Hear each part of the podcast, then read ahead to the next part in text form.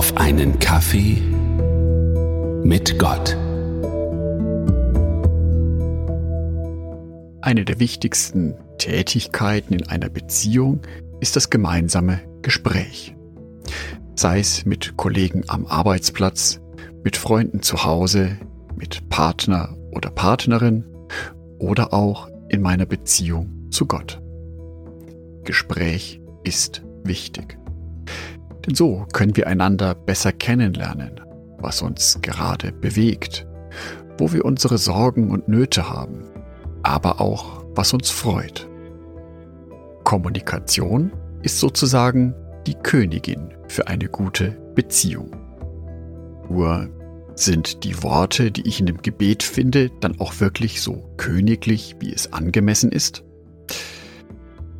Ein Gebet von Anselm Grün, das ich vor kurzem entdeckt habe, lautet wie folgt. Barmherziger und guter Gott, segne die Menschen, die mir am Herzen liegen, meine Familie, meine Freunde und Freundinnen. Lass dein Segen um sie sein wie ein schützender und wärmender Mantel. Und lass den Segen in sie eindringen, damit sie in Einklang kommen mit sich selbst und inneren Frieden erfahren. Amen. Ist das nicht ein wunderschönes Gebet? Sind das nicht wunderschöne Worte an Gott gerichtet? Schöne Worte finde ich in meinen Gebeten nicht. Bin ich also ein guter Beter vor Gott? Jesus hat dazu etwas zu sagen in der Bergpredigt im Matthäusevangelium Kapitel 6 in Vers 5. Und nun zum Beten. Wenn ihr betet, seid nicht wie die Heuchler, die mit Vorliebe in aller Öffentlichkeit an den Straßenecken und in den Synagogen beten, wo jeder sie sehen kann.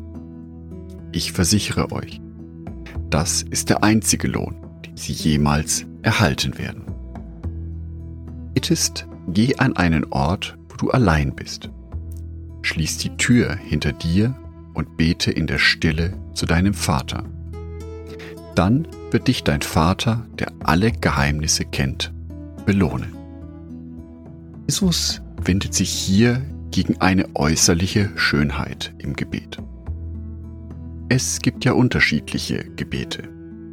Die Fürbitte, Dankgebete hörende Gebete oder Segensgebete. Bei all diesen Gebeten geht es aber nicht darum, dass sie nach außen gut wirken. Es geht nicht darum, dass dieses Gebet vor Menschen gefällig ist, mit besonders geschliffenen Worten oder in einer besonders beeindruckenden Form. Das Gebet vor Gott ist etwas sehr Intimes und Stilles. Jesus sagt ja, man soll sich zurückziehen, dass man ganz alleine ist mit seinem Schöpfer. Geht darum, dass ich mich dabei Gott ganz offen und ehrlich mitteile, dass ich ihn teilhaben lasse an meinem Leben. Führe dann ein Gespräch mit Gott, bei dem ich ihm für alles Danke sagen kann. Und ein Gespräch, in dem ich meine Sorgen und Gedanken vor ihn bringe. Das klingt nach menschlichen Maßstäben vielleicht profan. Ist mein Gebet dann wirklich gut genug? Sind meine Worte schön genug, das Ganze auszudrücken? Aber darum geht es Gott gar nicht. Gott schaut nämlich hinter die Kulissen eines Menschen. Er schaut über schöne Worte hinweg, über geschliffene Formulierungen, über einen äußeren Schein. Gott schaut jedem Menschen direkt ins Herz hinein. Dort geht es um die Frage, wie aufrichtig meinst du es mit Gott tatsächlich in deinem Herzen? Das ist eine sehr intime Frage. Und die allein kann nur beantwortet werden zwischen dir und Gott selber. In einem aufrichtigen Gebet. Die Unterscheidung zwischen gute Gebete und schlechte Gebete, wenn man so will, ist eine rein menschliche Entscheidung. Gott geht es nicht darum. Ihm geht es darum, dass wir ihm aufrichtig begegnen, offen und ehrlich. Das Gebet von Pater Anselm Grün zu Beginn der Folge kann ich auf zweierlei Arten beten. Ich kann einfach nur die Worte herunterplappern und mein Herz ist leer dabei. Oder aber ich spreche es zu Gott, indem ich es wirklich in meinem Herzen spüre und wünsche. Und das gleiche gilt für mein persönliches Gebet mit Gott.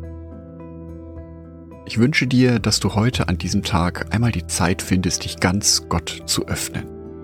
Es muss nicht lange sein. Aber wichtig ist, dass du mit Gott in dieses offene und ehrliche Zwiegespräch kommst und Gott dadurch an allem, was dich bewegt, teilhaben lässt. Andacht von Jörg Martin Donat.